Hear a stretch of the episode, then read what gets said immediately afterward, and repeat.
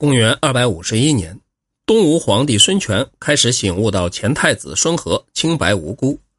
冬季十一月，孙权在南部祭祀天神返京，突然中风瘫痪，打算征召孙和回来。大女儿孙大虎跟侍中孙俊、中书令孙弘竭力劝阻，孙权只好停止。孙权知道太子孙亮年纪太小，跟左右商讨托孤大事。孙俊推荐大将军诸葛恪，孙权嫌诸葛恪刚愎自用。孙俊说：“当今政府官员当中没有一个比得上诸葛恪。”于是命诸葛恪从武昌回首都建业。诸葛恪临行时，上大将军吕岱警告他说：“世界上的事情，步步艰难，你每做一事，希望实思。”诸葛恪说：“从前，季孙行父三思而后行。”孔丘说：“再思就够了。”吕岱回答不出，当时的人都认为吕岱失言。诸葛恪抵达首都建业，在皇宫的寝殿卧室觐见东吴皇帝孙权，床前接受辅政诏书，以大将军的身份兼太子太傅，孙弘则兼任太子教师。孙权下诏，中央各单位事务全由诸葛恪裁决，只有诛杀大事，仍需奏报孙权。并特别制定文武百官觐见诸葛恪时的参拜礼仪，以官位高低分别等级。又任命会稽郡郡长北海郡人滕应当太常。滕应是孙权的女婿。公元二百五十二年的春季二月，东吴皇帝孙权病危，召见诸葛恪、孙弘、滕应以及将军吕据、侍中孙俊进入卧室，嘱咐后事。夏季四月，孙权逝世，享年七十一岁。孙弘跟诸葛恪素来都不和睦，各自负气，不向对方低头。孙弘恐怕诸葛恪当权以后对自己不利，于是密不发丧，打算假传圣旨诛杀诸葛恪。孙俊得到消息，暗中通知诸葛恪。诸葛恪邀请孙弘商谈公事，就在座位上斩孙弘，这才发布上训。嘴称孙权谥号大皇帝，太子孙亮继皇帝位，时年十岁，大赦，改年号建兴。闰四月，擢升诸葛恪当太傅，滕应当卫将军，吕岱当大司马。孙权兴筑东兴堤，扼阻巢湖的水，后来攻击曹魏帝国淮南郡，曹魏的巢湖舰队反而趁水涨南下攻击东吴。于是放弃东兴堤，不再修护。冬季十月，太傅诸葛恪征集部众，重建东兴堤，使它更高更大，并夹着濡须水，一傍高山，兴筑两座城池。命将军全端率一千人守西城，都尉刘略率一千人守东城，然后率大军返回建业。曹魏帝国镇东将军诸葛诞。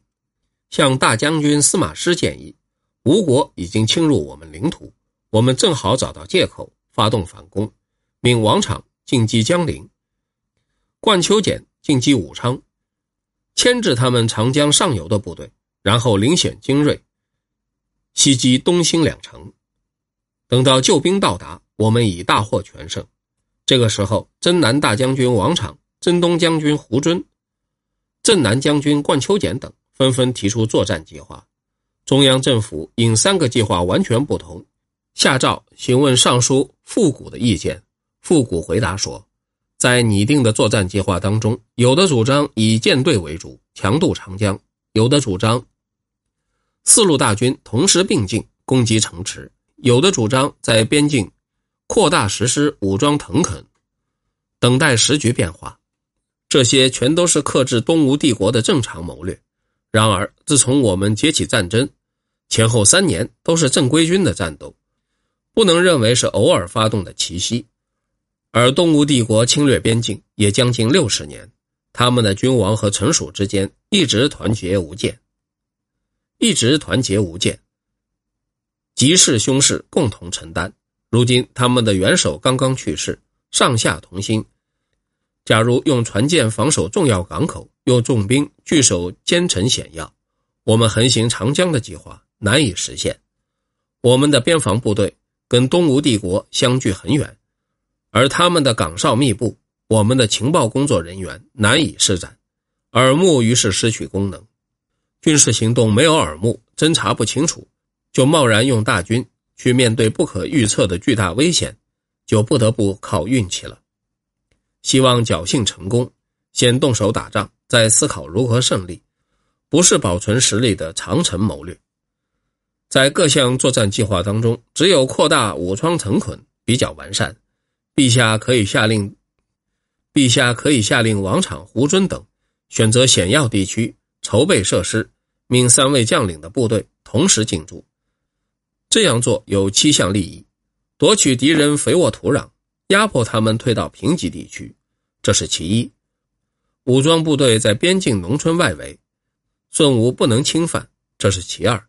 广为招收抚郡的居民，归降会日益增加，这是其三；设立警卫岗哨，暗探无法进入，这是其四；孙吴退到最后防线，纵深配备一定缩短，可让出许多可耕农田，这是其五；我们的军队就停在原地，吃自己生产的粮食，不必由后方运输补给，这是其六；一旦时机到来，动员出击，十分迅速。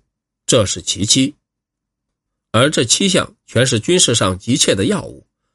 不实施武装屯垦，则肥沃土地在孙吴之手，孙吴就可以利用当地的资源。所以实施武装屯垦，当地资源便归我们，对我们有利，不应该不查。一旦开始屯垦，堡垒连绵交错，形势已经完成，智勇可以施展。无论是灵巧或笨拙。无论是灵巧或者笨拙，都可以凭借运用，根据情报，就能判断敌人的得失，出动攻击就可以了解敌人的强弱。孙吴集团的实情逃不过我们的掌握，他们以小敌大，一定猜疑沉重，精疲力尽；以穷敌富，一定加重田赋捐税，财政破产。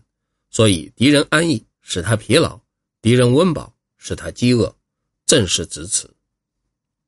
司马师不接受。十一月，曹魏帝国向东吴帝国发动大规模攻击，王昶等三路大军分头并进。十二月，征南大将军王昶攻击南郡，征南大将军冠秋建攻击武昌，征东将军胡遵、镇东将军诸葛诞率七万人攻击东兴。十二月十九日，东吴帝国太傅诸葛恪率军四万。昼夜不停，兼程复原东兴。胡遵、诸葛诞下令各军搭建浮桥，连接如须水两岸，在堤上扎营布阵，向东西两城分别攻击。城高墙厚，一时不能攻取。诸葛恪命冠军将军丁奉率吕据、刘赞、唐咨担任前锋，沿山西上。丁奉对各将领说：“我们的行动太过缓慢。”如果曹魏帝国占领有利地形，便很难对抗。现在由我抢先，命其他各舰离开航道。丁奉率领直属部队三千人强行向前挺进。当时正值北风，丁奉张帆鼓浪，只有两天便到了东关，立刻进据徐塘。天气寒冷，大雪纷飞，千里冰封，一片银白。胡遵、诸葛诞等正在司令部摆设酒宴。欢乐痛饮，丁奉发现曹魏的警卫部队人数不多，对部下说：“夺起侯爵，领取赏赐，正在今日。”命士卒脱下铠甲，扔掉枪矛，只头戴铁盔，手拿大刀盾牌，赤身露体，沿着堤防而上。曹魏军远远看见，忍不住放声大笑，没有立即戒备。东吴军于是攀上堤岸，杀声震天，只砍曹魏军前哨各营。这时候，吕据各军也已经抵达，立即投入战场。曹魏军大吃一惊，四散逃走，争先奔向浮桥。浮桥承受不住人马奔腾，突然中断，曹魏军跌落水中。没有跌落水中的，互相践踏。前部都韩忠、乐安郡长桓嘉等，全部被斩杀。曹魏军死亡数万人。韩忠是东吴帝国的叛将。屡屡侵害东吴。孙权恨他恨得牙根痒痒。诸葛恪命人砍下韩忠人头，送到首都建业，呈现孙权祭庙。诸葛恪俘获曹魏帝国车辆、牛马、骡驴等，以千为计算单位，辎重武器堆积如山，凯旋而归。